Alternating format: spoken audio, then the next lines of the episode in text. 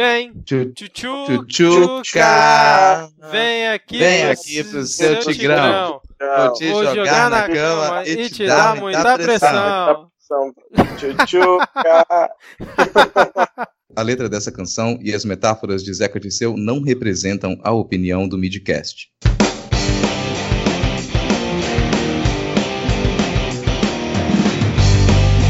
Olá, cidadão e cidadã, tudo bem? Eu sou Vitor Souza e está começando mais um episódio do Midcast Política, o nosso episódio 100% sobre política nacional, com um giro por algumas das principais notícias e fatos que ocorreram nas últimas semanas. E hoje aqui comigo temos novamente Rodrigo Hipólito. Tudo bem, Rodrigo? Tudo bem? E aí, galera? Bom dia, boa tarde, boa noite. Tô aqui na expectativa de quando que o Trump vai entrar para a lista dos novos comunistas, não tá faltando muito.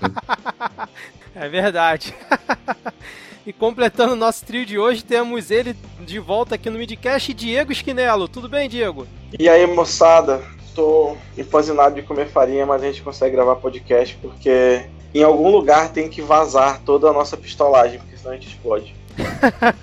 E como ocorreu no último episódio, nós vamos novamente dividir esse episódio em três blocos. No começo teremos o bloco Polêmicas, Piadas e Tretas, depois vamos para o bloco Pega Fogo Cabaré e por último temos o bloco A Parte que Todo Mundo Acha Chato. Mas antes da gente começar aqui, é, já queria deixar um pequeno disclaimer, né? Porque a gente usou a música do Bonde do Tigrão aí no início, cantarolando, justamente por conta da treta que acabou de ocorrer, tipo, horas antes aqui da nossa gravação, entre o Zeca Dirceu e o Paulo Guedes lá na CCJ debatendo a proposta da reforma da Previdência. A gente vai debater isso mais pra frente lá no último bloco, mas já fica aqui a observação. Mas eu acho que a gente pode começar aqui com o nosso giro de notícias, né? Porque desde a última nossa gravação, para variar, aconteceu um monte de coisa, né? Mas eu acho que um ponto que tomou o noticiário por alguns dias não foi nem voltado pro governo Bolsonaro dessa vez, né? Foi a questão da prisão do Temer e do Moreira Franco, que logo, acho que dois dias depois, né? Eles foram é, liber- liberados. Eu queria que vocês comentassem aí como é que vocês encararam essa prisão dos dois e se vocês já vestiram a camiseta Lula livre ou Temer livre, como é que vocês passaram aí por essa notícia que Volta Temer, né, cara? Volta Temer tá aí desde, desde o começo, tô sentindo saudade já. Quem diria que a gente É, sentiria saudades do do- Temer? primeiro dia depois do segundo turno já era fica Temer, nunca critiquei. Temer Lembrando, saudades do lembrando meu que ex, o né? Temer, ele... Lembrando que o Temer ele só pôde ser solto à noite. O dia ele ia pegar fogo. Então, já- na cela dele já colocaram isso filme. E quando chegou à noite, só pôde ser liberto à noite. Ele provavelmente teria tido um habeas corpus mais antes, só que antes não dava, né? Se tirasse ele da cadeia no meio da tarde, tadinho. Ia Não, acabar o- com o- seus 300 o- anos de vida. O melhor foi é, ele rejeitando o banho de sol, né, no primeiro dia, cara. Foi um meme pronto essa porra, né? Eu, eu achei louco que foi a primeira vez na história do universo que alguém, ao ser preso, já tinha dezenas de milhares de pichações por todo o país pedindo a liberdade dele. Não, achei engraçada a piada que o pessoal falou, né? Putz, agora vamos ter que apagar todos esses fora Temer, senão vou achar que a gente tá querendo que ele saia da prisão. Como é que vocês viram isso aí? Vamos tentar dar uma pincelada rápida sobre esse tema. Logo depois ele acabou sendo solto pelo pessoal lá do, da segunda instância, né, do TRF2, se eu não estou enganado. Mas será que a Lava Jato aqui se antecipou? Eu vi algumas pessoas falando que o Bretas quis meio que, meio que fazer um cabo de força lá com o STF por conta de toda a polêmica que rolou anteriormente. Como é que vocês encararam isso? Olha, Cara, é, é, bem simples. É só, é só um comentário simples, depois tu, tu fala mais complexo assim. Prisão preventiva é um rol taxativo na lei. Tem lá escrito, bonitinho, o que dá motivo para fazer prisão preventiva. A Lava Jato tirou né, de lugar de onde as ideias mágicas vêm, que fica ali na, na região sul do, do, do corpo humano, que é, exi- existem outras possibilidades. E aí entrou uma galera nessa, nesse rol de prisões. Então, por mais que todo mundo saiba o bandido que Michel Temer é, prender desse jeito não adianta. Por quê? Porque dois dias depois o cara tá na rua. Sim, isso é uma, é uma ação totalmente midiática, né? Se vocês se lembrarem bem, logo na preparação para o novo governo já se cogitava o que seria do Michel Temer. Exatamente. Pois se ele não assumisse nenhum um cargo, ele poderia ser, ser-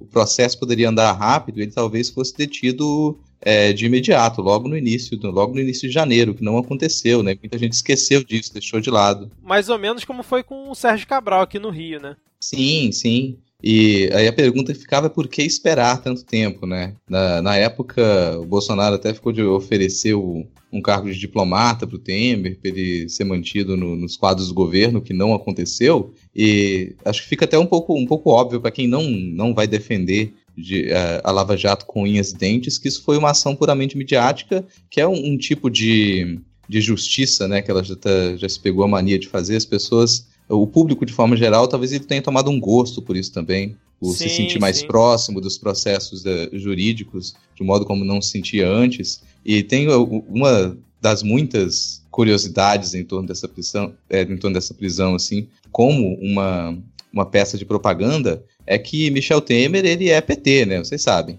Michel Temer, para a maioria das pessoas, ele é PT. Então, quando ocorre a prisão do Temer, a Alana, que até comentou comigo no dia, nossa, os grupos de família que eles estavam silenciosos, pareciam que, que tinham sido encerrados desde o início do governo Bolsonaro. Do nada, eles começaram a pipocar a mensagem: nossa, a corrupção acabou, agora sim, prendemos mais um petista. Re recebeu essa, essa tensão de imediato, mas logo em seguida também, isso já, já é abafado. Isso vai dialogar com o que a gente deve discutir mais à frente sobre essas tretas da, da Lava Jato, né, da, da Fundação Lava Jato. E não sei se, se ela já conseguiu o resultado que queria com, com a prisão do Temer. Muita gente falou que talvez fosse a última cartada que eles tinham. Vou lembrar que não é a última cartada. A última cartada ainda é Dilma. A Dilma ainda corre risco de, em algum momento, se mexerem os pauzinhos e, e tentarem levar a Dilma para cadeia, né? É, exatamente. Eu tava até escutando no foro de Teresina eles falando sobre a questão da prisão do Temer, né? Porque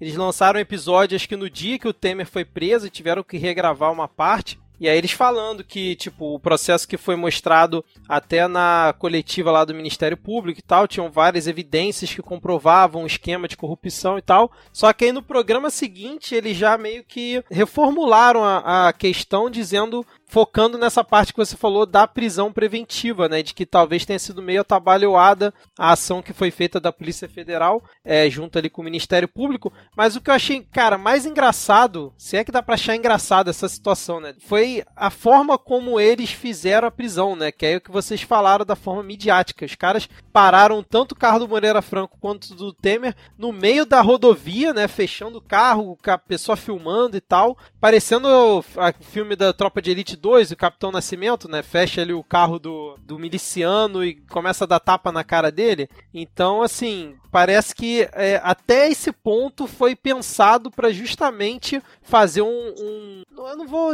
usar a palavra circo porque é um pouco forte, mas fazer um espetáculo maior até para mostrar a, a ação da Lava Jato e tudo mais, né? É mais uma demonstração de que esse governo detesta idosos, né? Você vê que eles, quando é se movimentar para acabar com a vida de um idoso, eles conseguem. Mas para mim a melhor parte dessa história é como o Moreira Franco descobriu que ele ia ser preso. Vocês viram Sim. isso? Que ele estava no avião, aí o, o brother do lado dele pegou o, o zap zap da família. Caraca, o Moreira Franco vai ser. Oi, ministro, tudo bem? Mas, cara, isso Tava foi verdade? Isso foi verdade ou é cara, é fanfic, até cara? Onde, até onde eu sei foi verdade, cara. Eu vi, assim, em jornais relativamente é, eu vi também, mas caramba, cara, eu achei que era uma. Se for uma fanfic, é uma excelente fanfic. E se é, for. Ela é tão boa que ela merece agora. ser tratada como verdade. A é, gente já vive no governo que fanfic é tratada como verdade, né? Pelo menos uma que a gente se diverte. É verdade. mas assim, a gente acho que pode pular, porque afinal os dois já estão soltos, então tem que realmente esperar o andamento do processo pra gente saber como é que vai ser o desfecho. Mas Moreira Franco e Temer, como pessoal do Foro de Teresina falou, né? A galera da turma do Pudim, a vida não tá fácil para eles, não. Mas, é, não sei se vocês querem comentar mais alguma coisa. A gente pode seguir aqui com a pauta. Não, eu tô curiosíssimo para saber de vocês qual, qual é o mais novo comunista, assim. Então, exatamente. Vamos a. Pode quase virar um quadro aqui. Vamos pensar essa partir do próximo episódio de ter um quarto bloco que é só com a atualização da lista de comunistas. Não sei o que, que vocês acham. Porque desde o último episódio. Parada meio chamada de rádio, assim, né? Os novos comunistas são. Porque teve uma atualização desde o último episódio, né? A gente teve ali o Malafaia, que virou inimigo declarado do governo. A gente teve mais quem? A Fox News, né? Na viagem lá do, do Bolsonaro, que a gente já pode emendar Cara, aqui. A Fox News virou comunista.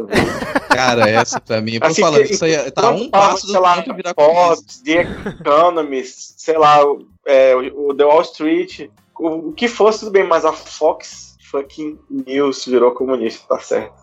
E assim, Exato. Fox News fazendo o trabalho dela, né? Porque é aquele tipo de coisa que Fox News, só lembrando que aquela entrevistinha que o Bolsonaro deu lá foi dada num horário que ninguém tava assistindo. Ah, Então era claro. meio que a gente viu aqui porque era de interesse, mas em toda a mídia é, estadunidense, a visita, a passagem do Bolsonaro lá mal saiu em nota, assim, ninguém se ligou muito naquilo, a Fox News deixou espaço para ele dar uma entrevista no final da noite, no, no horário que ninguém assiste também, né?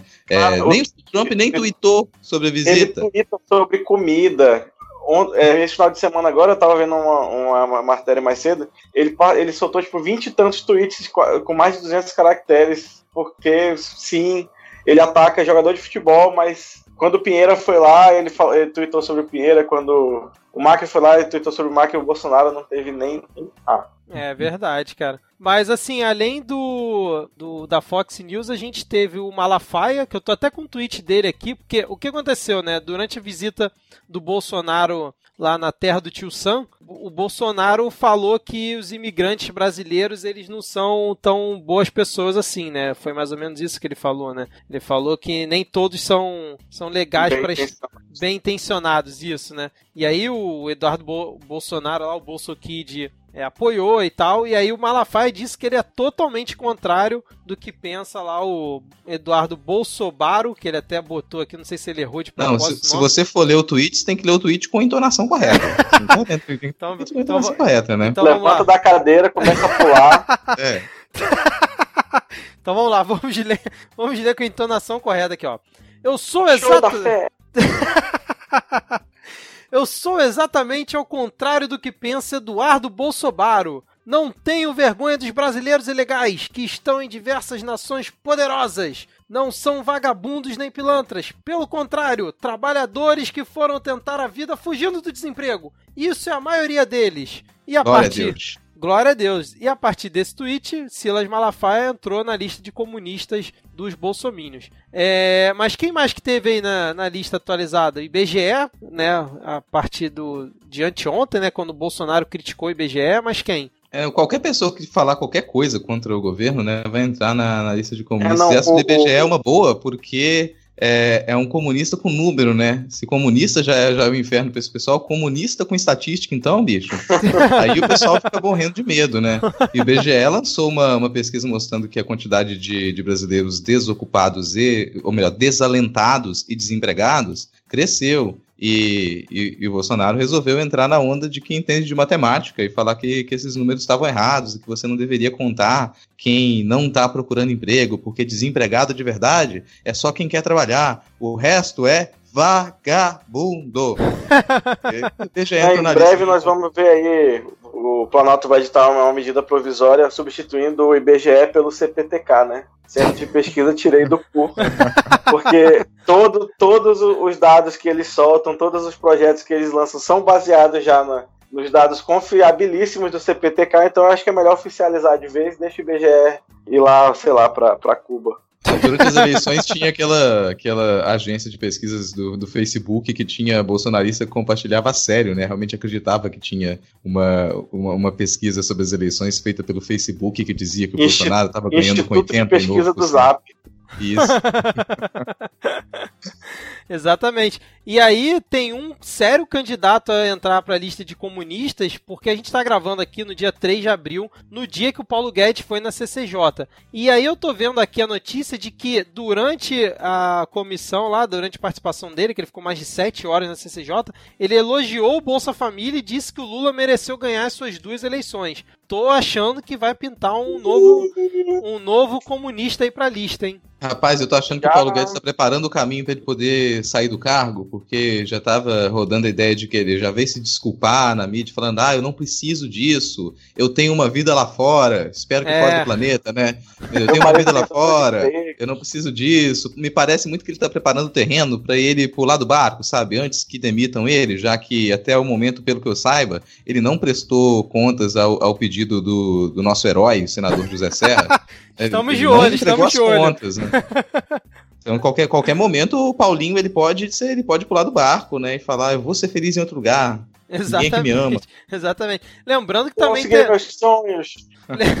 Lembrando que o nazismo também entrou pra lista de comunistas, né? Segundo o Bolsonaro aí, essa semana. Ah, esse também. é um velho, cara. O pessoal entra nessa onda aí, sabe que apoia essa onda é o Zolavete, né? O, é. o, Orvalho, o Orvalho de Cavalo lá, ele entra nessa. Inclusive, ele tava tweetando lá uma lista de, de, de teóricos e de referências para poder dizer que, olha, teóricos que afirmam, que defendem que o nazismo é, é de esquerda. Obviamente não tinha nem, nem um nome que ele pudesse ser, se salvar, né? Então a galera entra nessa pira aí já faz alguns anos, bicho. O que é triste, assim, eu já perdi a conta. Cavalo mesmo, eu entendi errado. Não, é isso mesmo. é, é, o anagrama funciona bem ali. É, já perdi a conta de quantidade de alunos que todo semestre vem perguntar, professor, o que é nazismo? O que é fascismo? O que é comunismo? Mas, gente, até eu, eu, antes eu podia falar, dá uma gugada aí, pega um dicionário, agora não pode. Porque se a pessoa vai lá e joga no Google pergunta isso, já vem um, um site maluco lá de nova mídia, de é, de Mises da vida e colocar para essa galera uma, uma postura revisionista doida, né? Então você tem que começar a responder essas perguntas básicas. Verdade. E lembrando que o Lobão também entrou para a lista de comunistas. Putz, verdade. quando ele falou que a ditadura militar foi uma porcaria, né? Inclusive, acho que o Humberto Costa, cara, no Twitter dele divulgou essa fala, cara. Olha o nível que tá a política brasileira Sabe o que, eu tô com medo, Vitor? Ah. Sabe o que eu tô com medo? Eu tô com medo de que se, se começar a jogar toda essa galera e falar, nossa, essa galera toda é comunista, essa galera toda é socialista, é de esquerda, eu vou me ver compelido a não dizer que eu sou de esquerda. Cara, como é que eu vou fazer parte do mesmo campo político desse pessoal? Já não basta ter que estar tá concordando com o Felipe Neto, com o Scheherazade, o tio, tio Reinaldo Azevedo, que agora é o maior guru do comunismo desse país. Exatamente. Mas assim, recomendo quem quiser ver a lista atualizada, uma busca lá no Twitter, bota assim, lista de comunistas atualizada. Tem várias pessoas, tem pessoal fazendo GIF com isso. Recomendo que aí você tá sempre atualizado em relação a isso, já que o Midcast é só de 15 15 dias, aqui o nosso Midcast Política. Mas acho que a gente pode seguir aqui. Querem falar alguma coisa da visita do Bolsonaro lá nos Estados Unidos? Eu acompanhei pouco esse ponto. Cara, foi assim, teve, teve as partes divertidas, mas também as partes que ela, talvez elas sejam até relevantes, né, assim, pra, pra gente discutir. Óbvio que nesse, nesse bloco a gente não tá aqui para discutir coisas relevantes, então a gente só vai falar das coisas ridículas mesmo. Exato. É, então, a gente, cara, foi, eu considerei assim uma, uma, visita que ela teria os seus pontos proveitosos que a gente pode até analisar, mas cenas como o Bolso Pai e Bolso Filho deixando o For Chanceler de fora da conversa particular com o Trump, isso foi maravilhoso, cara. Ver briguinha do, do, do Bolso Filho com o For Chanceler foi uma maravilha, sabe? Nunca imaginei que eu ia ficar feliz com, com, com alguma,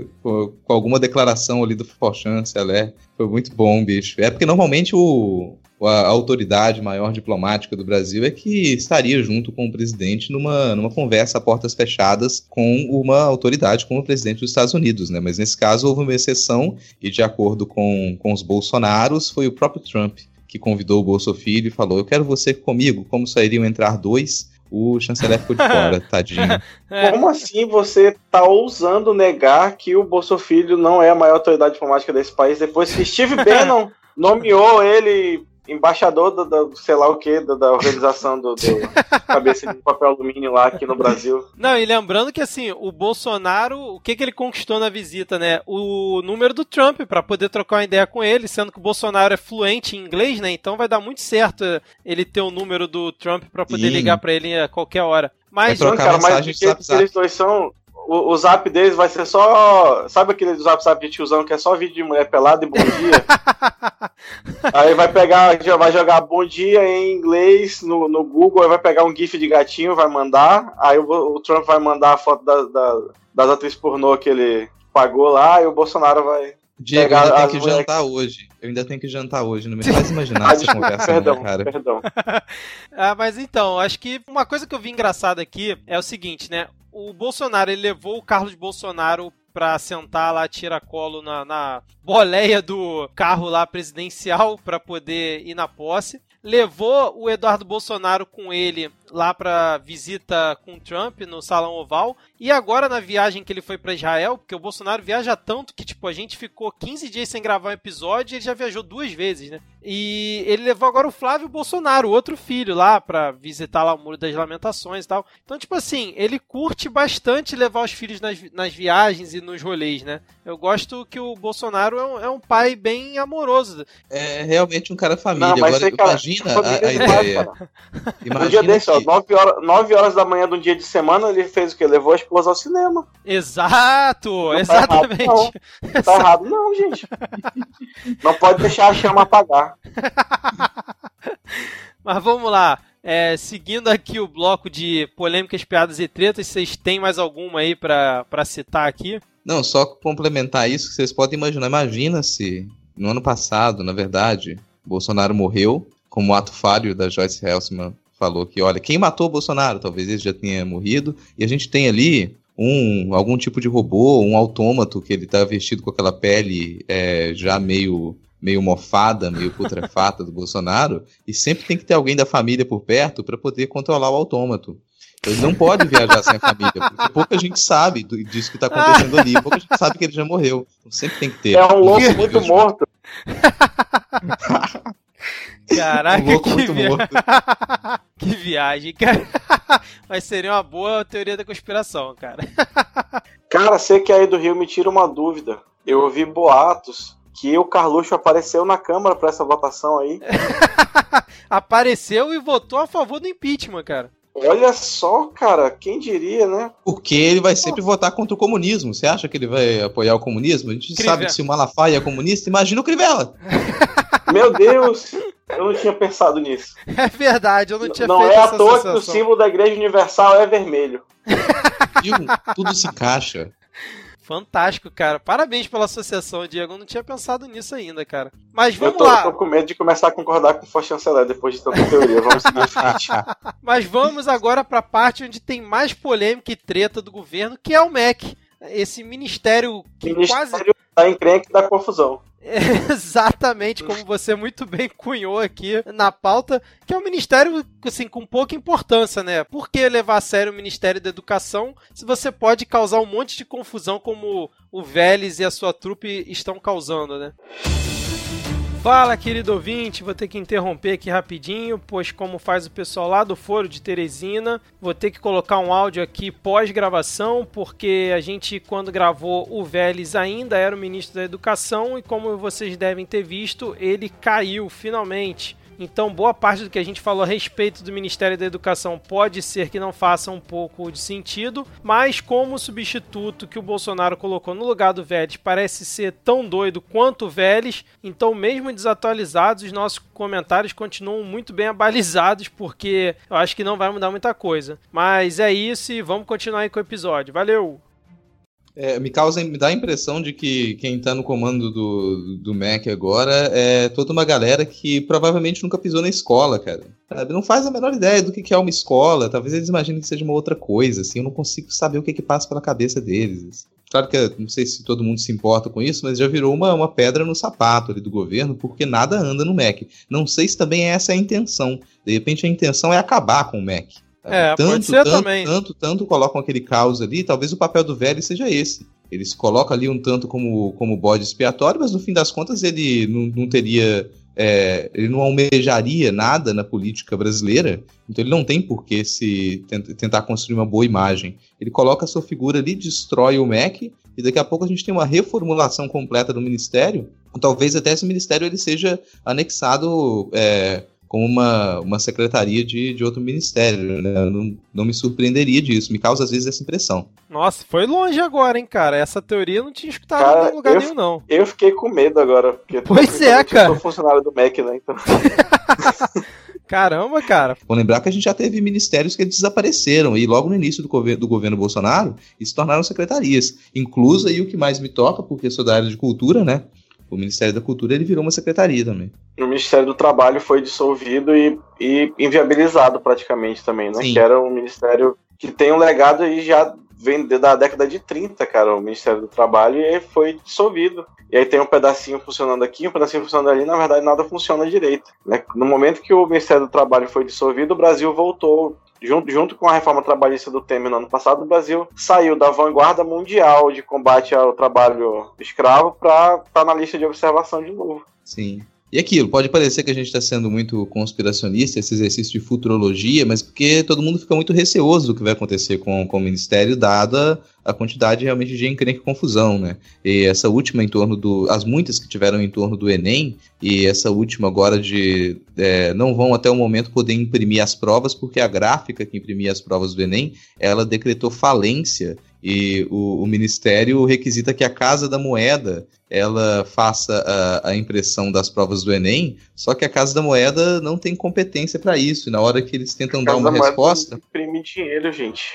É, na hora que eles tentam dar uma resposta, eles não têm para quem responder, porque o responsável por isso foi demitido. Então a gente não tem o responsável do é. INEP, não tem ninguém no, no INEP. Tá, oito, dez dias já, né? Sem, sem presidente do INEP. Sim, então não tem nem para onde a Casa da Moeda responder, não tem ninguém respondendo pelo Enem, gente. Tipo, corre um sério risco do Enem não acontecer esse ano. É, isso é verdade, é, cara. Em consideração que para as provas ficarem prontas em novembro, elas têm que começar a ser impressas agora em, em abril. Ainda mais agora com a comissão de ideologia, né? É, você quer falar um pouquinho mais sobre isso? É, olha, a gente, claro que a gente tem muito, muito o que falar sobre o modo como o governo usa a palavra ideologia e o modo como ele pretende, sim, implantar outros tipos de ideologia e verdadeira oh, doutrinação vou, vou dar uma dica, uma dica cultural aqui rapidinho sobre essa questão de hum. ideologia. Acabou de sair, acho que foi anteontem ou, ou foi hoje, um episódio do Revolution do dicionário marxista sobre ideologia. Não se assustem com o nome, eles vão dar perspectivas dos dois lados, né? Mas pra, é porque é uma, é uma palavra que usa muito né, na, em, em ciência política e a gente usa muito a torta direita sem saber o significado de fato. Sim, inclusive no momento que o governo ele se pro, proclama sem ideologia, quando demonstra nas suas atitudes exatamente o contrário, né? até porque não dá para a gente escapar de, de, ideologia, como se falou, é, é um termo básico para a gente pensar a sociedade e atuação política. Agora imagine se a gente vai ter uma comissão que vai é, vai verificar essa, essas provas e essas questões, que para mim já poderia ser chamado de censura, já que você vai ter questões que elas vão ser censuradas, né? Isso já é, esticaria muito mais o prazo para você conseguir fazer o Enem. Se você não vai confiar nos profissionais que formulam as questões, você não vai confiar na bibliografia para a formulação dessas questões, a gente vai começar a sortear a questão no, no, tiro, pelo visto, né? Essa prova não sairia nunca, basicamente. Você vai, vai passar a questão pela comissão eternamente. Até porque se bater em alguma palavra que eles desconhecem, ou tiver alguma referência que eles também desconhecem, automaticamente entra para a lista de comunistas e é cortado. Sem contar que você Exatamente. impossibilita completamente o, o sigilo da prova, né? Sim. Porque a, quem elabora as questões elabora um banco gigantesco de questões e algumas são sorteadas e ninguém sabe exatamente que questões vão cair em, em cada prova. Mas Cara, essa comissão avaliaria tudo. E aí, quem garante que essa galera não vai pegar todas as respostas e sair? Sei Cara, lá, não, fa né? não, faz o menor sentido. Eu tava escutando outro dia, acho que foi no Nerdcast, eles fizeram um episódio falando do Enem. E, cara, acho que no, nesse banco de dados são, acho que, sei lá, 17 mil questões. Cara, nem a pau que eles vão conseguir avaliar todas essas questões, não tem como. E aí eu tava lendo também que o antigo ministro da Educação, Mendonça Filho, do qual a gente já tá sentindo saudades, né? É, nem ele tinha acesso é, à prova ou sabia das questões antecipadas justamente por conta do sigilo. E aí esses caras criam esse bando de coisas, essas maluquices acho que realmente só para tumultuar o cenário, não, não tem outra explicação, porque é. nada disso que eles fazem faz sentido, né? E o Enem é uma, é uma avaliação com uma logística extremamente complexa, né? Isso, é. é. Que a gente poderia fazer episódios e episódios falando sobre a logística do Enem. E ela não é perfeita, não é perfeita. A gente tem caminhado aí muitos anos para conseguir fazer com que isso funcione um pouco melhor. E você imagina essa logística extremamente complexa, ela sendo gerida pelos profissionais que estão no, no MEC e pela quase ausência do INEP hoje, sem ter, sem ter poder nenhum, né? sem ter nem presidência. É como que, que esse pessoal, alguém consegue imaginar essa galera organizando uma, uma avaliação da escala do Enem? Vocês não conseguem organizar nem, nem a própria casa, cara. Conseguem nem organizar nem a mesa do café da manhã. Fica escapando pão de um lado, leite condensado do outro. é, atualmente é impossível você pensar nisso. Não tem como, cara. Com essa galera atual quando, não dá. Quando o presidente do INEP saiu, ele deu uma entrevista dizendo que nesses três meses que ele estava no governo, ele não teve uma reunião com o ministro da Educação.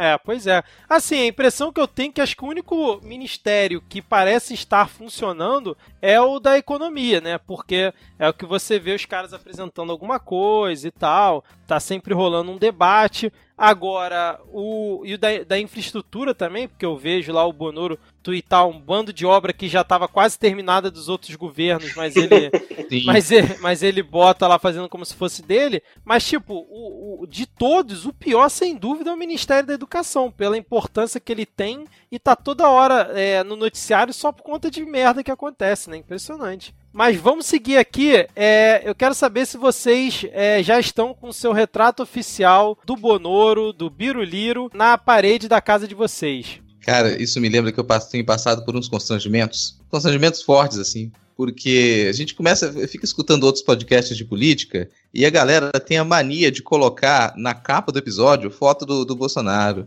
Gente, não faz isso comigo não, porque eu tô ali no ônibus, sabe? Tô ouvindo meu podcast no ônibus, vou olhar o horário no, no, no celular, aí eu acendo a tela do celular, a primeira coisa que vem é a foto do Bolsonaro. A galera me olha Outro dia, sério, o pessoal deu uma, até uma, uma encostada assim pra falar: o que, que, é isso, cara? O que, que você tá fazendo aqui? No meio da, da galera pobre que tá sofrendo, você tá com, com foto do Bolsonaro na é... tela.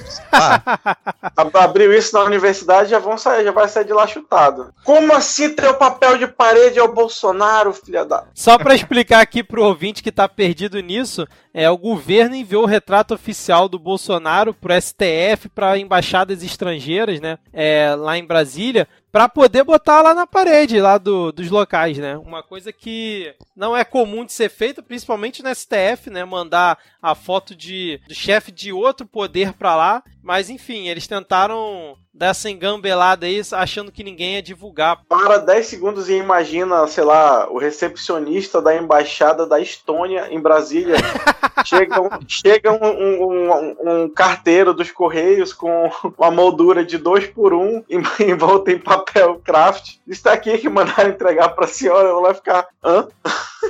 É, e aqui, lembra, lembra, bom lembrar que essa coisa de mandar a foto do presidente do país ou do, do grande líder do país, né, é uma coisa muito típica de, de ditaduras e de governos autoritários. Então isso, isso aí já, já estaria na ficha ali. Em algum momento ele iria fazer isso. Assim, imaginado durante a ditadura, as, fo as fotos dos generais elas estavam presentes dentro das escolas, das comissões, é, da, das repartições públicas. Você tinha sempre uma, uma foto emoldurada do general presidente do momento. E a mesma coisa acontece em regimes ditatoriais. Você vai encontrar em qualquer lugar na, na Coreia do Norte uma foto do nosso querido Kim Bolinha. Não, só, só para, enquanto lembrei, só para corrigir, para que fique inequívoco, não é que mandaram retrato do Bolsonaro para embaixadas brasileiras em outros países. Mandaram para embaixadas de outros países no Brasil. Então seria como a embaixada, sei lá, dos Estados Unidos, em vez de ter a foto do Trump, tivesse a foto do Bolsonaro. Era o que eles queriam, aparentemente. No caso dos dois abraçados, talvez eles tenham mandado uma foto específica lá do é Bolsonaro é abraçadinho. Mas pra gente fechar esse bloco aqui, eu queria saber quem colocou na pauta aqui Drauzio Varela da Opus Dei e explicar para os ouvintes eu, o que, eu, que é isso. Eu, eu, vou ler aqui um trechinho da notícia que vai ser é, é bacana. É, Geraldo Alckmin, ex-governador de São Paulo, assinou contrato com a TV Gazeta para ser um dos participantes do programa Todo Seu. De acordo com a Gazeta, a sua formação em medicina e a experiência como gestor público levará ao telespectador informações relacionadas à saúde e à qualidade de vida. Então, Cara. inaugurando aí o rol do. Já temos o ex-jogador de futebol comentarista, agora vamos ter o ex-governador comentarista explicando. Olha, eu passei oito anos governando esse estado, mas se você quiser ter uma boa saúde, come um abacate. Porque não vai dar o seu. Cara, que piada pronta maravilhosa, cara. Assim, não tem nem o que comentar, cara. Você já foi brilhante aí no seu comentário. Fechando o bloco. Então a gente pode ir pro Pega Fogo Cabaré? E pega fogo, cabaré.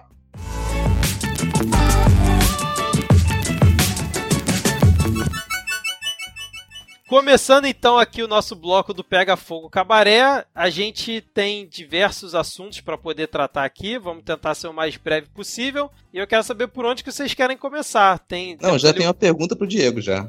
Manda brasa. É, Diego, seria o Carluxo um novo cruzado? tá aí numa cruzada muito pessoal com, contra o mundo. Ele, na verdade, ali, ele é o grande cavaleiro com, com a espada em punho para poder vencer os, a, a, horda de comunistas que está a seu entorno.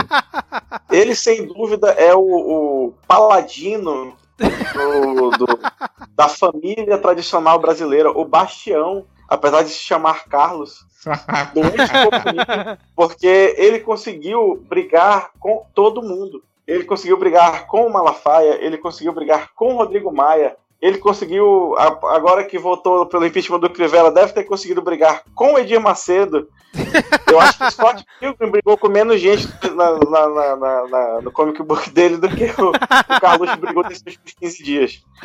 A minha dúvida é: vocês acompanham Game of Thrones? Sim. Seria o Carlos Bolsonaro a nossa Cersei brasileira, porque o cara treta com todo mundo, né, cara? Até com os aliados, é, com os inimigos, então, principalmente, né? Porque ele parece que tá ali sempre jogando dentro do Game of Thrones e não quer nem saber, né, com as consequências. Ah, não, só tal, talvez ele seja o, o mindinho burro. Ele, ele tenta fazer articulações políticas profundas, mas falta o miolo ali pro negócio funcionar. Não, é... Verdade, verdade, ah, verdade. Boa, Eu ia colocar analogia. ele como possível rei louco, só que jovem jovem. É, é mas eu acho que. Ele é uma mistura de tudo que há de pior, né? Pelo visto. acho que a analogia do Diego foi a, a, mais sensata até o momento. Mas fala aí, o que que. Ele brigou, ele brigou com o Rodrigo Maia, né? O Rodrigo Maia falou que estava fora da articulação porque foi atacado por ele nas redes sociais. Depois tiveram que fazer reunião juntando ali o Alcolumbre, Paulo Guedes, Bolsonaro sempre perdido, né? O Maia para poder apaziguar a, a, situação, tudo isso por conta do, dos ataques do Carlos Bolsonaro, né? Eu, eu, eu, fico muito, assim, muito na dúvida se, se o Carlos Bolsonaro ele não está sobrecarregado com a comunicação também, né? Porque além dele, dele trabalhar com vários e vários e vários e vários perfis de Twitter, aí ele vai confundir, não vai saber onde é que ele está postando uma coisa, está postando outra, né? Isso acontece quem já gerencia várias contas aí sabe que isso é muito normal, né? Imagina você gerenciando 100, 200 contas, além dos grupos de WhatsApp, deve ser muito complexo. Então ele solta declarações à torta e à direito é, e se embola um pouco com isso, né? Talvez muita, muita gente que já está da base do governo, que está querendo sair da base, se aproveite disso também para pensar onde é que eu vou puxar, como é que eu vou tretar com o governo. E o Carlos está ali sempre disposto a, a lançar uma nova pedrada, né? E, e fica parecendo que muito que ele, é ele chega em Brasília social. igual a Oprah, né? Pra todo mundo que chega ali, you get a treta, you get a treta, pega uma treta, pega uma treta. Mas e, o, e a bancada da Bíblia? Ela já desembarcou? A última notícia que eu vi é que ela ia ser independente ao governo, né? Vocês, vocês viram mais algum desfecho? É, até o momento, a, a bancada da Bíblia está tá caminhando cada vez mais para se desconectar do governo, né? O Marco Feliciano foi lá dizer que, a, que não existe comunicação no governo, que a comunicação é péssima, e isso também teve resposta ali da, da família Bolsonaro também. Eles, eles não se veem representados no governo, é, eles já lançaram um manifesto é, antes de apoio e agora começam a.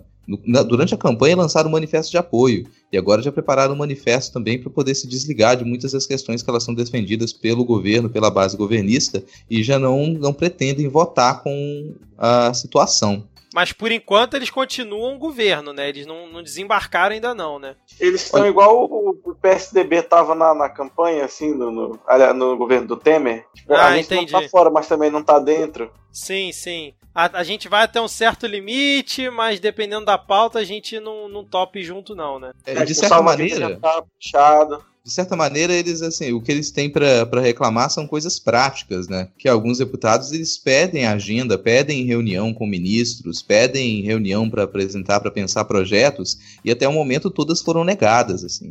É, o que é a, a frente evangélica no Congresso, ela tá, tá em separado. Até o momento, a base governista mesmo, né? É, pensar aí no, no PSL principalmente, não abriu margem para que que a bancada da Bíblia ela consiga trazer os seus projetos ou mesmo que ela consiga conversar com os ministros. Então essa, essa é a razão de tanto eles reclamarem assim. Não é só eles não terem cargo, eles não terem atenção. Eles realmente estão sofrendo um ostracismo do governo nesse sentido. O que é uma coisa curiosíssima para quem está vendo de fora, porque foi uma, uma das grandes é, incentivadoras para a eleição do Bolsonaro, né? E agora eles não, não conseguem a mínima atenção.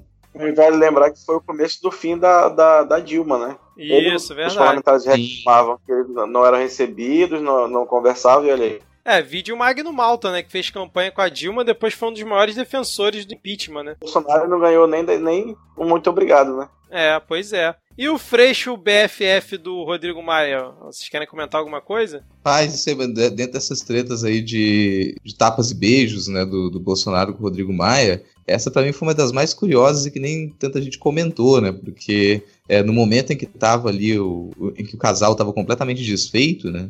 Não estavam se falando realmente. Do nada, o, o, Rodrigo Maia ele escolhe o Marcelo Freixo para poder analisar, para poder liderar a análise do, do pacote anticrime do, do Serginho. Lembrando que o Freixo ele era o presidente da, da CPI Sim. das milícias e que logo no que, que o, o Serginho assumiu, ele foi lá levar o relatório completo da CPI das milícias e entregar na mão do Moro, desejando que fosse uma boa leitura. A gente sabe que o Moro não deve ter, ter lido nada daquele material, né? Mas isso é um ponto que toca, assim, em um sentido diametralmente oposto à proposta de crime. A proposta de crime do Moro, ela vai esquecer completamente das milícias. Ela se chama anticrime, apesar desse nome é, engraçadalho aí, ela se chama anticrime porque se focaria no crime organizado, mas desconsidera as milícias como parte central aí do crime organizado no país, e o Freixo vem no sentido oposto. Então, escolher essa pessoa para analisar o projeto é basicamente dizer que ele vai ser ainda mais recortado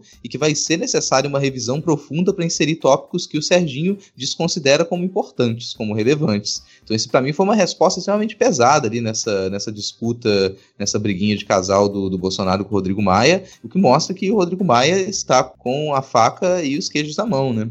Não, o governo escolheu a pior pessoa para puxar treta, cara. Exato, Porque cara. não tem ninguém fazendo articulação política do governo no Congresso. Não tem ninguém. Quem era para fazer isso era o, o, o, Enzo Lorenzetti, lá, o menino do chuveiro. e ele tava na Antártida reinaugurando um negócio que, sei lá, eles colocaram ele literalmente na geladeira, então não tem. Quem estava se dispondo, de certa forma, aí, com, obviamente com seus interesses escusos, mas de com alguma boa vontade a fazer essa articulação era o Rodrigo Maia. Só que aí o Carlos começou a tirar de um lado, aí o Bolsonaro resolveu assinar embaixo do, do, do que o filho falou, disse, ó, minha parte eu fiz, entreguei o projeto, agora eles que se virem. E ele não entende. Cara, ele estava dentro da Câmara quando ele assistiu o Eduardo Cunha destruir o mandato da Dilma. Pedaço a pedaço, e ele não aprendeu nada. É, vide a PEC que eles votaram semana passada, que inclusive o Senado aprovou hoje em, em, votação relâmpago. A PEC foi analisada na CCJ e votada em dois turnos no Senado no mesmo dia, cara. Que a PEC que congela. Acho que a gente não precisa entrar muito nesse tema, se vocês quiserem comentar alguma coisa, mas basicamente a, a PEC ela amarra um pouco mais o governo, né, botando mais alguns gastos impositivos para ele. Então, na semana passada, o Rodrigo Maia conseguiu aprovar também em votação recorde, que era um projeto que já estava parado, acho que desde 2015, se eu não estou enganado, 2017. É, ele, 2015, o, projeto entrou na pauta às 5 da tarde e ele foi votado em dois turnos antes das, das 10 da noite. Exatamente, tanto que teve gente do governo que votou a favor da PEC, tipo assim, ninguém entendeu nada. E foi uma, uma votação massacrante em cima do governo, acho que teve, sei lá, 15 votos contra, uma coisa assim. Então, assim, ele deu uma rasteira no governo que depois tentou capitalizar em cima, dizendo que não, na verdade isso é bom porque dá liberdade é, para a Câmara, para os deputados, mas foi uma rasteira que o governo tomou muito por conta dessa treta toda que que foi arrumada por conta é, da falta de articulação da reforma da Previdência, né? Mas, mas assim, não sei se vocês querem, querem falar alguma coisa a respeito disso? Não, é só para pensando no final desse ponto, assim, a, a, a, grande imprensa ela noticiou depois que houve uma paz ali entre, entre o casal Bolsonaro e Maia, só que essa não, não é uma, uma paz tão pacífica assim, porque é, o Maia ele não retirou as coisas que ele disse, ele mantém a informação de que ele não vai agir, ele não vai se colocar para puxar a boiada, quem tem que fazer isso é o presidente, e enquanto o presidente não der as caras, não tiver aqui presente fazendo campanha para a reforma da Previdência, ele não vai mais tomar trabalho de fazer isso. E realmente, o Maia é o que estava andando de um lado para o outro, fazendo todas as conversas, e ele parou de fazer isso. Então, olha, eu não vou mais dar declaração contra o governo, isso aí é um tipo de paz. Mas eu também não vou fazer nada. Se quiser que a reforma da Previdência anda, vai ter que vir aqui fazer campanha, vai ter que dar as caras e assumir essa pecha. E aparentemente, nem, a, a, nem como nem o governo como propositor da, da reforma da Previdência tá querendo se ligar muito a ela, né? Não, e o melhor foi ele falar, né, que o Bolsonaro tinha que parar de governar pelo Twitter e governar de verdade, né, cara? Isso foi um. Se isso não é um tapa na cara do governo, eu não sei o que, que é, cara. O presidente da Câmara mandar essa letra pro presidente do executivo, né? No presidente do país, né, cara? É absurdo. É, eu gostei vamos... quando ele falou que o governo era um deserto de ideias também, achei Isso. poético. Ah. Eu nunca achei que o Rodrigo Maia fosse falar uma frase que as pessoas poderiam tatuar ela no corpo, né? De tão bonita que é. Isso é quase uma música do Jorge Versilo, cara. Exatamente, cara. Mas acho que pra gente fechar essa parte do Pega Fogo Cabaré, vamos fugir um pouquinho do governo e falar da treta Cajuru versus Gilmar Mendes. Vocês acompanharam essa? Então, quando você pega um comentarista de esportes e coloca na tribuna, você às vezes tem momentos sublimes da vida. É, ele é comentarista de esporte, não é o Cajuru? Sim, sim, comentarista. Sim, só só para confirmar. Então ele foi até a tribuna do Senado Federal, o senador Jorge Cajuru, acusar de, de, de, de da boca para fora que perguntar de onde o Gilmar Mendes tinha patrimônio, se era da Mega Sena, se era de herança, claro que não era, que ele vendia sentença. Ele acusou o ministro do Supremo Tribunal Federal de um crime na tribuna do Senado. Ainda disse que ele era sócio do Beto Richa, do Écio Neves, do Marconi Pereira, não sei de quem, não sei de quem. Aí o, o Gilmar Mendes entrou com uma representação no, no, no próprio Supremo, né? Chegou ele, ele Dias Toffoli, eu, eu, ele falou que eu sou feio, que tu vai deixar isso, pra, vai deixar assim. E, mas assim, ainda não teve nenhuma atitude, né, sobre isso, mas tá é, essa treta ela se liga um pouco com essa situação da, da Lava Jato em, em atrito com com o jurídico, né, com, com, com o Supremo. Se lembrar essa, essa, tudo isso que acontece em torno da, da possível fundação Lava Jato, ela criou um desagrado aí, né, para quem, para a República de Curitiba, que queria dar conta, queria fundar, essa, fazer essa fundação, gerir o, o, dinheiro que era reavido pela Lava Jato, e o Supremo bloqueou, falou, ó, quem quem lida com, com essas finanças é o, é, é o Ministério Público. Vocês simplesmente não podem fazer isso. E bloqueou a, a Fundação Lava Jato. Que logo depois vem a, a resposta com, com a prisão do Temer também para capitalizar em cima daquilo. E isso aí que a gente esquece. Toda essa movimentação ela está envolta numa, numa tentativa de fazer uma CPI do Lava Toga. Verdade. Aquela CPI do Lava Toga, ela supostamente tiraria alguns ministros ali, permitiria que o, que o governo indicasse novos né? ministros. Foi arquivada, foi arquivada.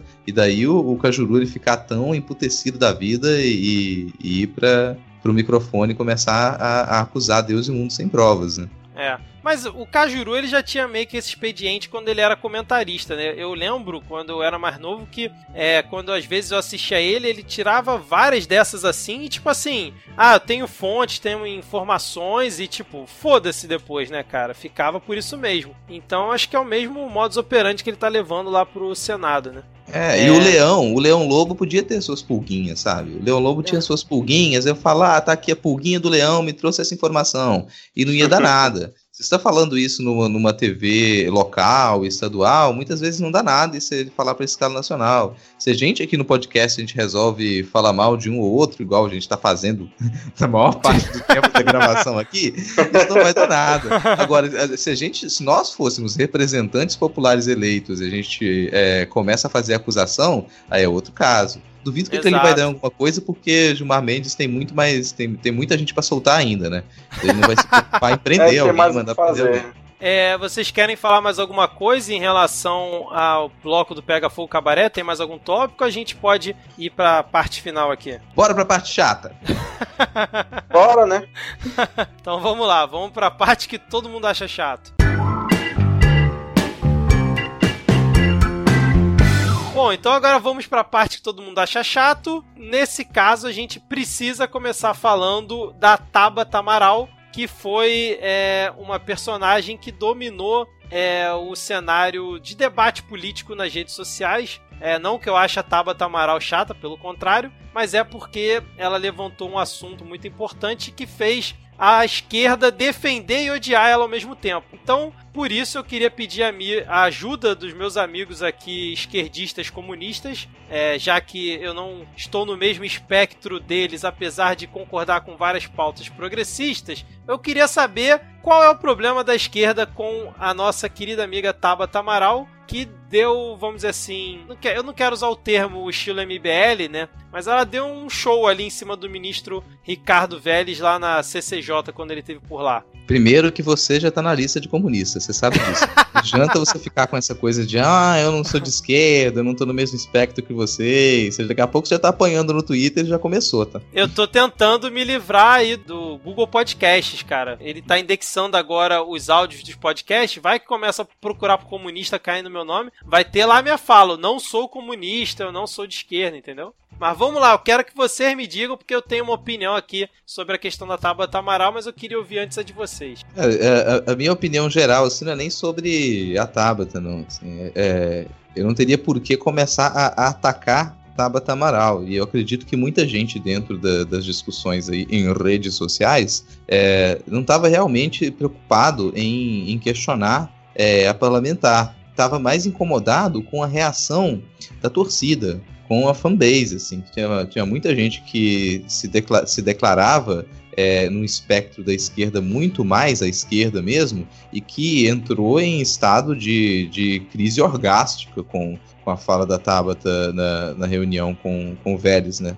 E é isso aí que incomodou muita gente. Pô, peraí, sabe? Você tá. É, você vai abraçar a Tabata agora como se ela fosse a esquerda revolucionária, isso causa um certo incômodo na militância de esquerda, porque ela não é a representação dessas pessoas. Então isso pode realmente soar até ofensivo para quem ali é, no caso de, de, alguns outros, algumas outras pessoas que defenderam a fala delas, colocaram do lado delas, que ficou pensando, pô, eu votei em você, mas eu não votei em você para você se aliar com essas pessoas, eu não, vou, não votei em você para você defender só esse tipo de fala. Eu quero que, que os meus representantes eles sejam mais propositivos. E a fanbase entrou num burburinho, numa loucura descerebrada também, e começou todo mundo a se atacar. O que, para quem está de fora, vai causar ainda mais impressão de que a esquerda é completamente desunida. Mas não é estranho que, que a esquerda revolucionária, por exemplo, se incomode com uma, uma defesa é, muito apaixonada de uma uma esquerda liberal. Existe isso dentro da esquerda. Existe essa, essa treta já histórica ali. Existe a esquerda liberal, cara? Existe, assim, por mais contraditório que isso possa parecer é, para algumas cara, pessoas. Existe se bobear, existe até a esquerda terraplanista, cara.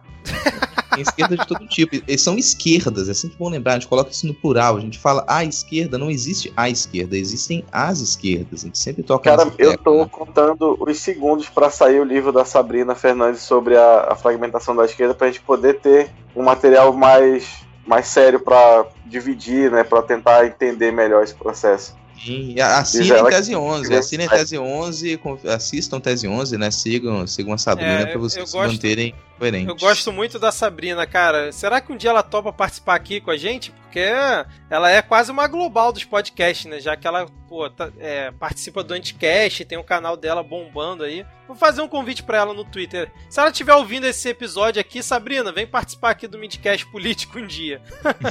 Nossa, seria muito. Pô, eu, eu, eu, eu sou. Eu eu sou meio fanboy, assim, da galera, tipo, quem, se, tipo, a pessoa que eu consumo, o podcast que ela faz, ou algo que ela escreve, fala comigo no Twitter, eu fico igual criança, oh, meu Deus. Imagina gravar um podcast com ela, enfim. Mas vamos Mas lá. aí teve, teve esse problema da, da fanbase mesmo, que eu acho que ele tem, que ele se liga com algo que me parece problemático. A gente até já discutiu isso no, no, no, editor, no grupo de editorial, né? A gente é, discutiu isso de modo mais livre, assim. É, apesar da página oficial da Tabata não ter divulgado um vídeo que ele fosse editado ou que ele tentasse passar aquela estética MBL, é, esse material brotou, né? Esse material ele foi feito, ele estava ali em circulação, a lógica do Oclinhos, é, Turned Out for What tocando ao fundo e ela é, que é jo jovem parlamentar com cu de idoso ao vivo. Isso não soa bem, cara. Não soa bem de forma nenhuma, em nenhum contexto, assim. Não dá para você pegar esse tipo de material e você divulgar como material ligado às suas representações e achar que o resultado final disso vai ser positivo. Por mais que você ganhe público, é, já comentei com vocês, eu não sou a favor de usar as mesmas armas daqueles que são seus inimigos. Se você usa as mesmas armas, há uma chance muito grande de você se tornar igual a eles. Então, isso não há, mesmo que não tenha sido ela a divulgar o material desse modo, muitos apoiadores ou a fanbase fez isso. E assim isso circulou e viralizou.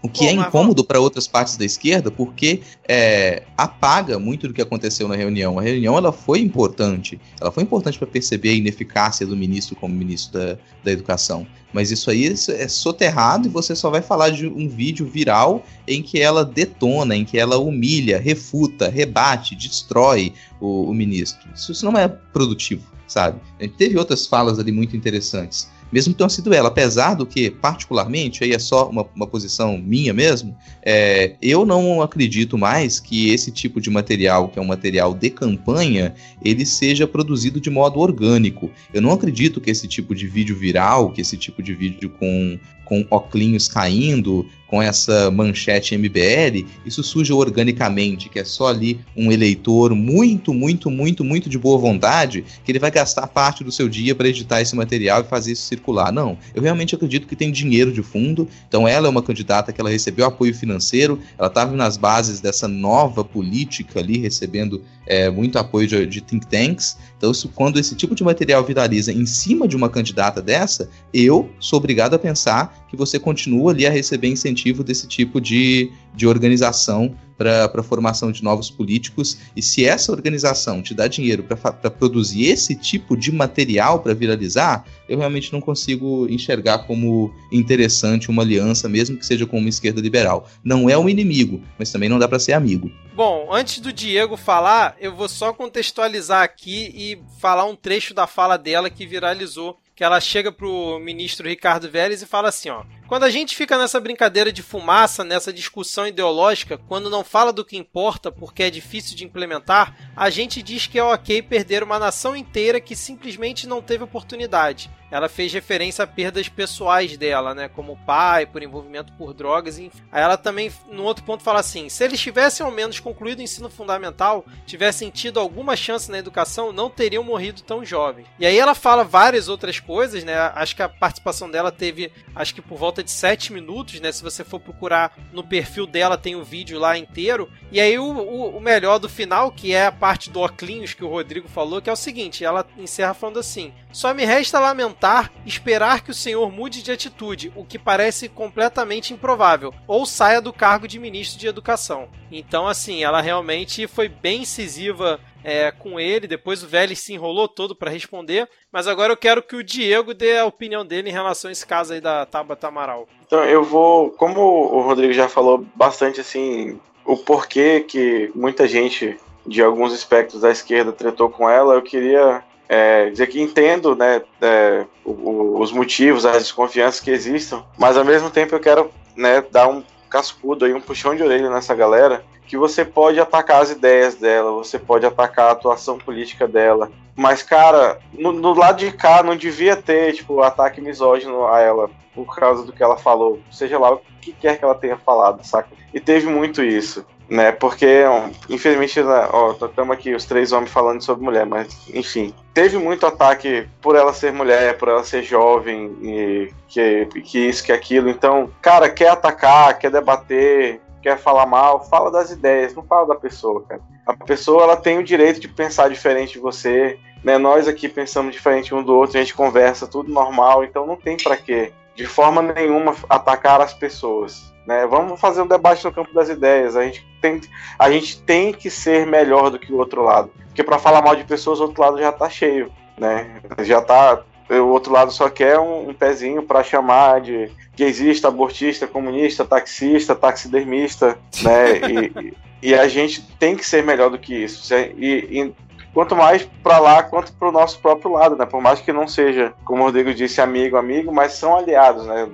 O, inimigo é o mesmo, né? Que o inimigo é a desigualdade, é a pobreza, né? São as condições de vida no país que deterioram a cada momento, é o desemprego. Então, né? Não, cara, só não.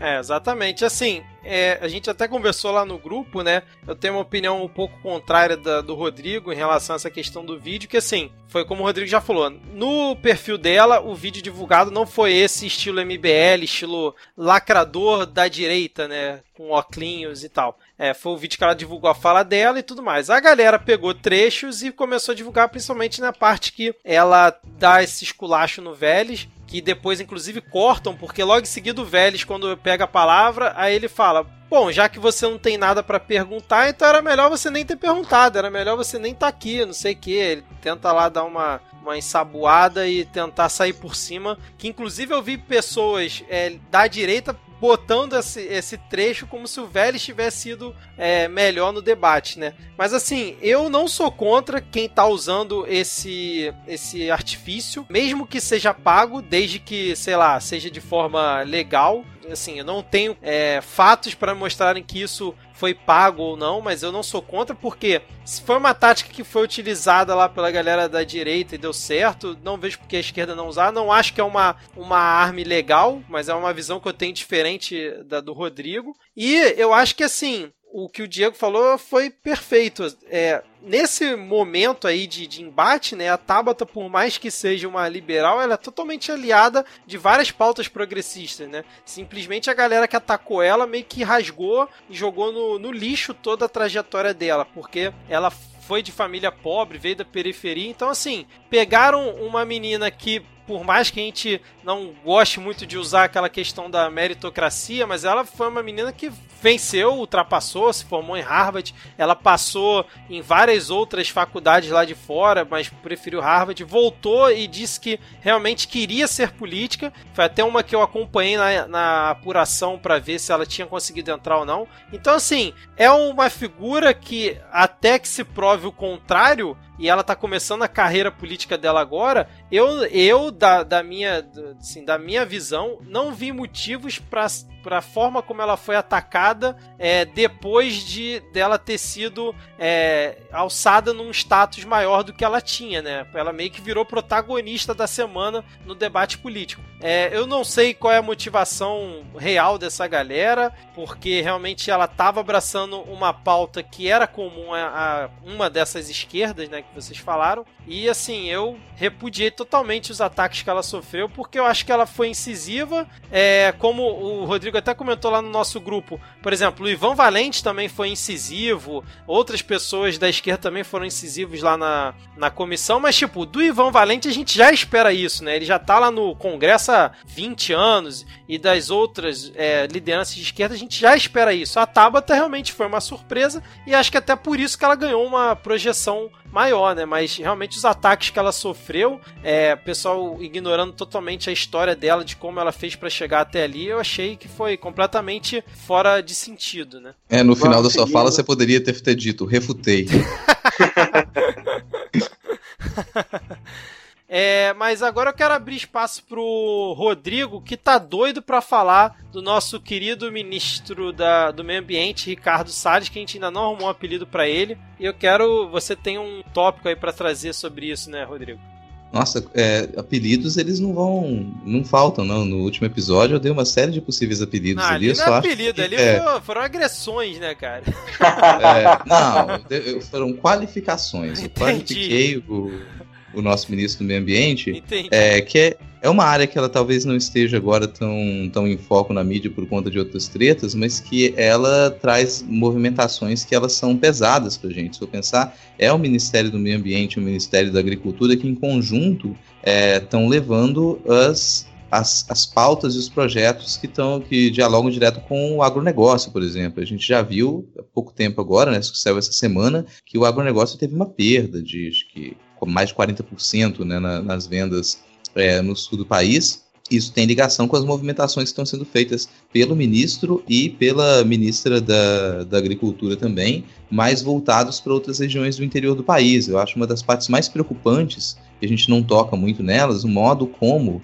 é, esse ministério tem tratado as, é, a demarcação de terras indígenas. Os povos indígenas eles estão é, sem nenhuma proteção e tem se preparado muito terreno para poder fazer uso dessas terras indígenas, né? Eu gostaria até de, de, especificar uma visita que foi feita pelo tanto pelo ministro quanto pela, pela ministra da, da Agricultura em, em algumas terras indígenas da, da região centro-oeste no mês passado para promover um encontro com um objetivo muito específico. O objetivo de é, como eu poderia dizer, de divulgar o plano de arrendamento das terras indígenas, que é algo ilegal.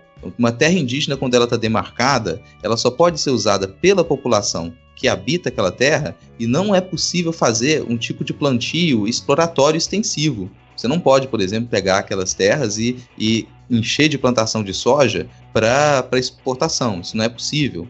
Então você, você faz plantação local respeitando os aspectos daquele bioma. Quando você arrenda terras indígenas, o que é ilegal, você permite que fazendeiros eles façam uso dessas terras e paguem a comunidade. Você insere essas comunidades indígenas numa lógica de mercado da qual ela deveria ser protegida. E isso está sendo colocado em prática sendo colocado em prática pela união desses dois ministérios, dois grandes ministérios. Isso não é. Isso aí a Globo não mostra. Isso aí não é mostrado na mídia. Mas isso está acontecendo. Isso coloca muito em risco algo que já está já tá numa situação muito precária desde o início do governo Bolsonaro. Você já não se preocupa a ideia de não ter um centímetro a mais de terra indígena no país. E as que já existem, as 22 áreas demarcadas, elas já começam a sofrer com esse tipo de pressão. Você começa a visitar as lideranças indígenas e sim, tem lideranças indígenas que elas estão ali e elas vão querer um, uma atuação mais liberal, digamos, elas já, já sofrem essa pressão e são lideranças que elas querem produzir para vender material para fora. Se esse tipo de arrendamento acontece, a gente pode voltar a casos que é, como os do período da ditadura militar, na década de 70 principalmente, em que, naquele caso, algumas terras indígenas eram desapropriadas e passadas para fazendeiros, e hoje em dia elas não vão ser desapropriadas, mas elas vão ser arrendadas. Depois de um tempo de arrendamento, elas já não, não têm mais a caracterização de terras indígenas, elas podem inclusive ser des, des, desdemarcadas, por exemplo. Isso é algo que não, não é possível se fazer, mas você usa uma convenção da Organização Internacional do Trabalho, eles estão usando isso de uma maneira muito leviana, que é a convenção número 169, que ela diz que qualquer intervenção dentro de, uma, de, um, de um território indígena, ela tem que passar pela autodeterminação daquele povo. Então, aquele povo vai poder dizer o que pode ser feito com essa terra. E se você influencia essa população e as lideranças para eles decidirem por si mesmos, entre aspas, que aquela terra vai poder ser disponibilizada, arrendada para grandes companhias do agronegócio, em pouco tempo aquilo já, já não tem mais viabilidade para a moradia daquela população, eles vão se tornar empregados, assalariados daquela, daquelas empresas em alguns casos, né? A gente não tem muito mais controle do que pode ou não pode acontecer ali. Você usa essa, essa convenção para tentar é, tornar mais maleável esse tipo de trabalho o que é algo que, para quem está preocupado com proteção dos povos indígenas, definitivamente não é interessante. O IBAMA, inclusive, ele já se manifestou com relação a declarações do, do, do Ministério da Agricultura e do Ministério do Meio Ambiente de que elas são falsas. Não. Algumas das, da, desses, dessas 22 reservas, elas já têm plantação ilegal, já tem cultivo extensivo, partes já foram arrendadas e a declaração dizia que isso foi feito com autorização do IBAMA. IBAMA já declarou que não, essa autorização não existe. Então é mais um tipo de informação que é passada nessas reuniões com empresários, lideranças indígenas e os dois ministérios para tentar é, reestruturar o modo como essas terras elas são utilizadas para prover lucro. A intenção de se demarcar uma terra indígena não é que ela produza lucro, não é que ela dê lucro, não é essa a intenção. Isso mim já se torna um, um, um, um, grave problema hoje que se une à tentativa de municipalização da, da saúde indígena também, por exemplo. Isso hoje é responsabilidade da União. Se isso passa para os municípios, os municípios não têm estrutura para cuidar da saúde indígena. Então se torna ainda mais precário. Né? Essa para mim é uma pauta muito cara, tanto por eu ser de, de origem é, indígena, a minha avó era propriamente indígena, então eu sou, diretamente de origem indígena, isso toca, me toca muito particularmente e me incomoda o fato disso não ser trabalhado. São pequenos detalhes ali do modo como funciona a, a política nacional que às vezes eles se perdem, principalmente quando não se quer mostrar o modo como como está atuando um desses ministérios e pensando no poder que o agronegócio tem hoje no Brasil, apesar de não trazer tanto lucro para a gente assim como se imagina, né? É, isso para mim está muito conectado. A gente não percebe o que está acontecendo com, com os territórios indígenas, a gente não percebe como que isso pode ser engolido pelo agronegócio e você começa a desestruturar o Ministério do Meio Ambiente e tornar ele praticamente uma secretaria do Ministério da Agricultura. Apesar dele não ser extinguido, hoje em dia ele funciona nesse esquema. Ele vai aderir às pautas do Ministério da Agricultura, ele vai ter, vai ter extinguido os seus colegiados, ele não pode votar. Então você tem deliberações que elas vêm de cima e que podem, na maioria dos casos aí, seguir a, as diretivas do, do Ministério da Agricultura, que obviamente está pensando em, em conseguir lucro, né? Essa vai ser, vai ser a intenção. Enfim, eu vou passar a palavra porque daqui a pouco você vai se tornar um, um monólogo aqui, né? Eu tô falando demais, cansei de ouvir minha voz. Exatamente, cara. Você falou pra caramba agora mesmo, cara. Vamos lá. É, Diego, você tem algum tópico aí que você queira destrinchar melhor nessa parte? Então, trabalhadores do mundo, univos, só que cada vez mais difícil. Então, vou trazer aqui uma, uma pauta sobre a questão dos sindicatos né, que é, é muito importante para a organização do, do, do, da resistência.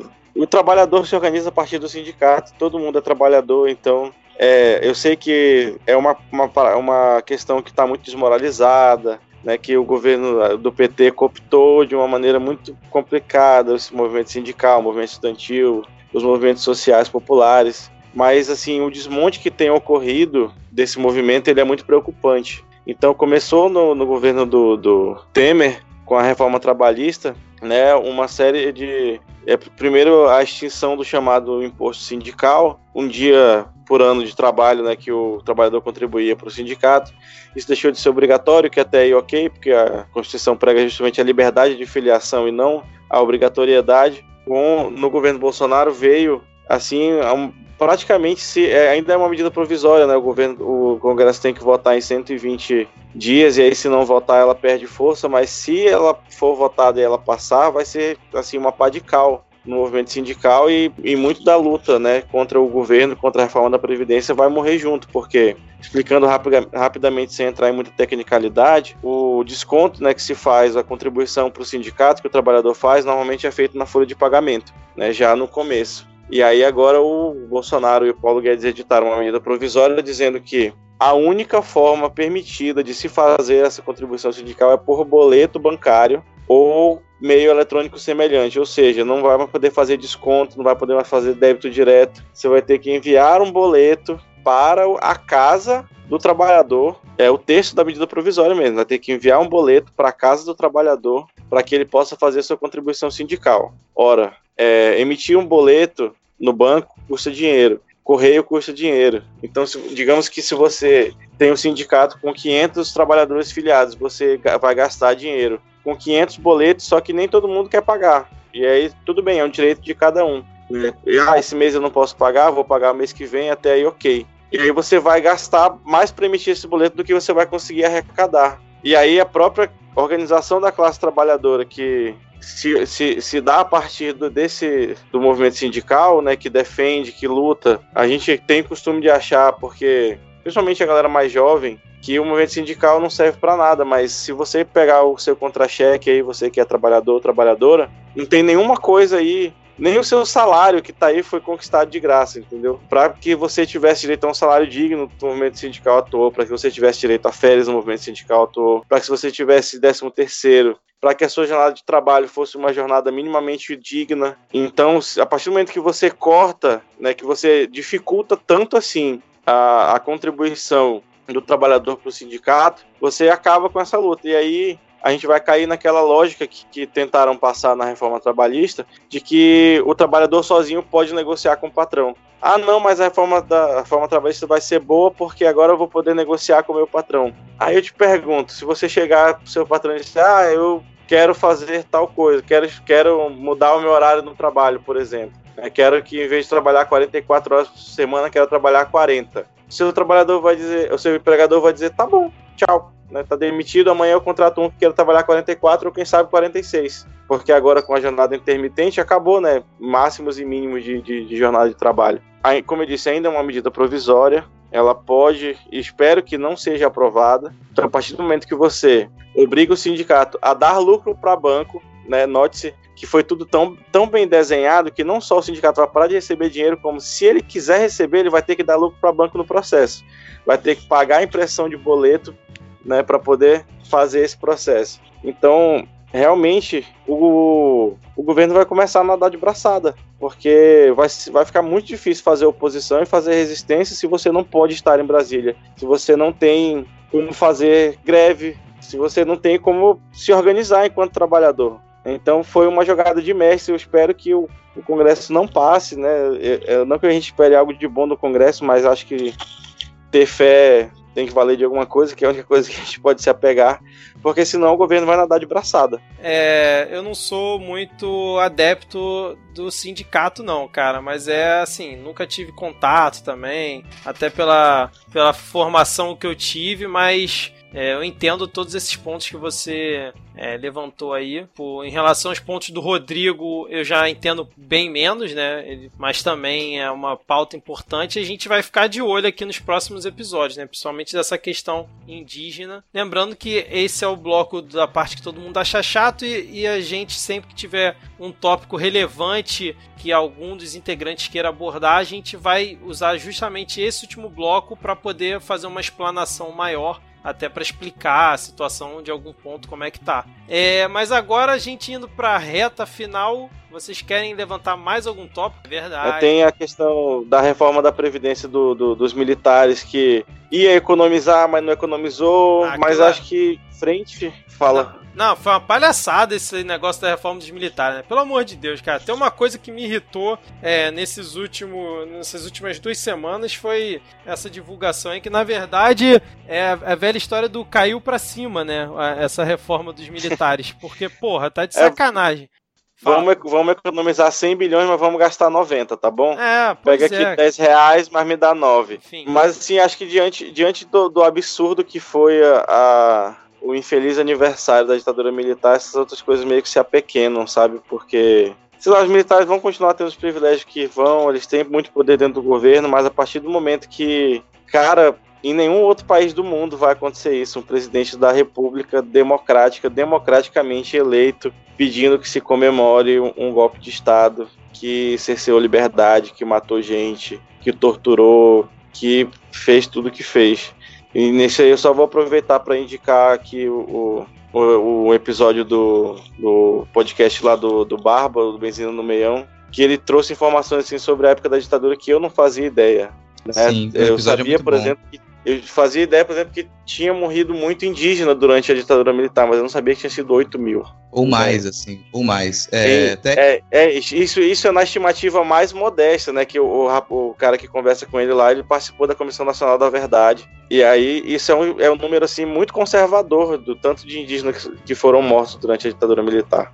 Não, até nesse ponto que eu falei que sempre que, que, toca com relação aos povos indígenas, assim, é uma coisa que, que me atinge muito pessoalmente. É, me lembro no, no, no, começo do ano, eu gravei um episódio com um historiador amigo meu, e a gente conversava sobre o, o, o, porquê de às vezes falarem que a ditadura brasileira foi branda. E nesse episódio, o Orlando ele comenta algumas das razões equivocadas pelas quais se, se considera que a ditadura brasileira foi branda. Se você pegar as pessoas que oficialmente são reconhecidas como mortas, desaparecidas e torturadas, esse número vai parecer pequeno, ele vai parecer baixo, mas essas pessoas que elas foram é, oficialmente consideradas mortas, desaparecidas e torturadas, elas representam uma parcela da população citadina. Você desconsidera totalmente as pessoas que estavam em favelas, as pessoas que moravam no interior, camponeses, é, é, negros, indígenas, quilombolas você desconsidera essa população. Esse número ele se torna estratosférico se você começa a pensar em como se deu, como se deram essas relações.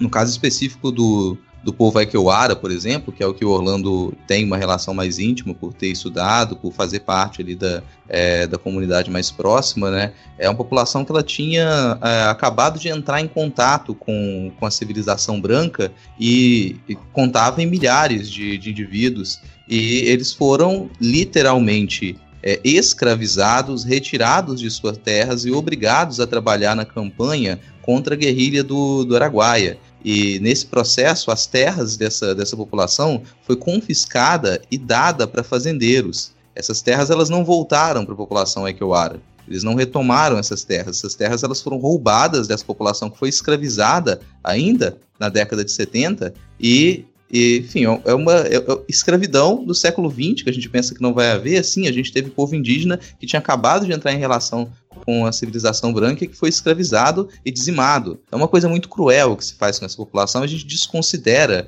os, as dezenas e dezenas de milhares de, de pessoas que foram mortas, torturadas e desaparecidas durante a ditadura. Se a gente pegar só aquilo que foi considerado oficial, vai parecer pouco. Mas, novamente, a nossa escrita da história, a narrativa da nossa história, ela é racista, ela é misógina, ela é classista. Ela vai separar essas pessoas, não conta ali, se não for branco e citadino, não conta como torturado. As populações indígenas que foram escravizadas e dizimadas durante a ditadura não estão nessa conta. Definitivamente não foi branda. Foi um período obscuro. Eles chamaram no programa, lá no Vizinho do Meão, de ato moral. Esse longo ato moral da construção da civilização brasileira passa por isso. E se a gente tiver que fazer alguma revisão no entendimento da ditadura militar, essa revisão tem que ser feita para entender que aquilo foi muito, muito, muito pior do que a gente tem pintado nos nossos livros didáticos desde então. É, e agora o ministro Vélez também falou hoje, deu uma declaração dizendo que é preciso rever como a ditadura e o golpe é mostrado nos livros didáticos, que tem que se mostrar o outro lado, tem que os historiadores precisam fazer um, uma revisão de como contar a história. Então, assim, realmente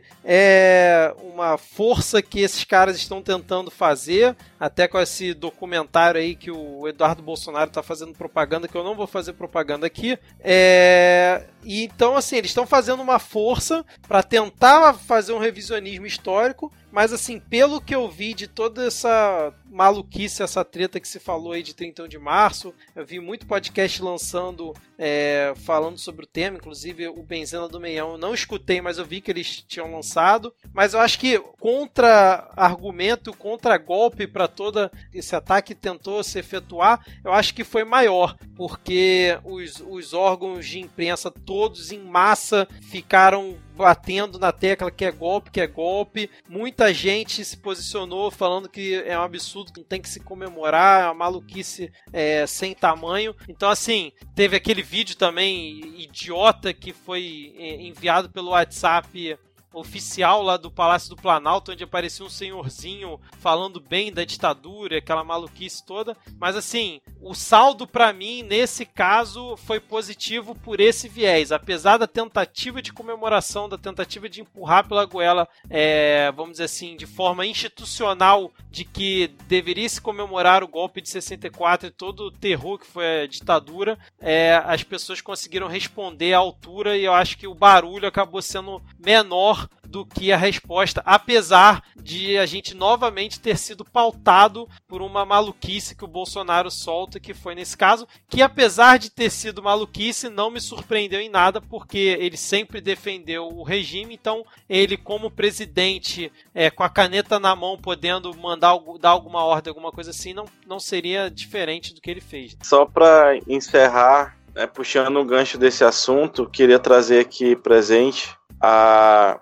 o, o, processo que a ditadura pro, promoveu né, de ocupação daqui da região norte né, do Amazonas, aqui onde eu moro, do Pará, do Roraima, e essa consequente, consequente retirada das terras indígenas e a cessão dessas terras para fazendeiros, ela gera e tem frutos até hoje. Né? E aí eu quero trazer aqui presente a memória de Dilma Ferreira da Silva, que é uma liderança do movimento de atingidos por barragens no estado do Pará, foi encontrada no último dia 22 de março, morta com sinais de tortura ao lado do, do seu marido e de um, um e de um outro rapaz, né, o Claudionor Costa da Silva, que era o marido dela, e o Wilton Lopes, né, que todos faziam parte desse movimento que luta aí contra as contra as hidrelétricas, né, de que estão querendo construir lá no Pará. Então, a, o mesmo estado e, e as mesmas pessoas, né, o mesmo dono do capital que torturaram, mataram e exploraram na, durante a ditadura militar ainda matam, torturam e exploram no interior do Brasil. Excelente, Diego. Boa lembrança aí para deixar esse registro. Senhores, vamos fechando por aqui. A gente já estourou bastante o nosso tempo. Acho que a gente conseguiu abordar bastante coisa hoje. Esse governo e essa classe política não nos deixa em paz para podermos fazer a nossa pauta. E eu acho que a gente pode fechar por aqui. O que, que vocês acham? Não, eu, eu acho ótimo. Fica até esse recado, esse recado final que é você, ouvinte. Não, não precisa ser de esquerda, não precisa ser socialista, não precisa ser comunista para você rechaçar crimes contra a humanidade. Exato. A gente está aqui no Midcast e a gente, é, nesse momento, estamos em três pessoas, mas conta também outras, outras duas integrantes do Midcast Política, é, que estão em espectros diferentes. A gente não concorda com tudo, mas uma coisa a gente concorda, sabe? Não se comemora Exato. crime contra a humanidade, não se comemora ditadura, não se comemora autoritarismo. A gente não comemora isso. Exatamente. É uma boa observação, Rodrigo. Bem lembrado que eu esqueci de fazer. Não importa o espectro político que você é, cara. Não dá para compactuar com isso. Bom, tendo tudo isso posto aqui, todos esses disclaimers, tudo que a gente conversou aqui, eu acho que a gente pode encerrar por aqui e dar tchau para os ouvintes. O que, que vocês acham? É, só uma última Hamas. coisa, né? Hamas, a gente não quer que vocês Nós explodam. Nós não queremos que vocês explodam. e não explodam Verdade, a gente também. Favor. E por não favor, explodam a gente também. É, por favor, não explodam a gente, não se explodam. A gente não concorda com isso.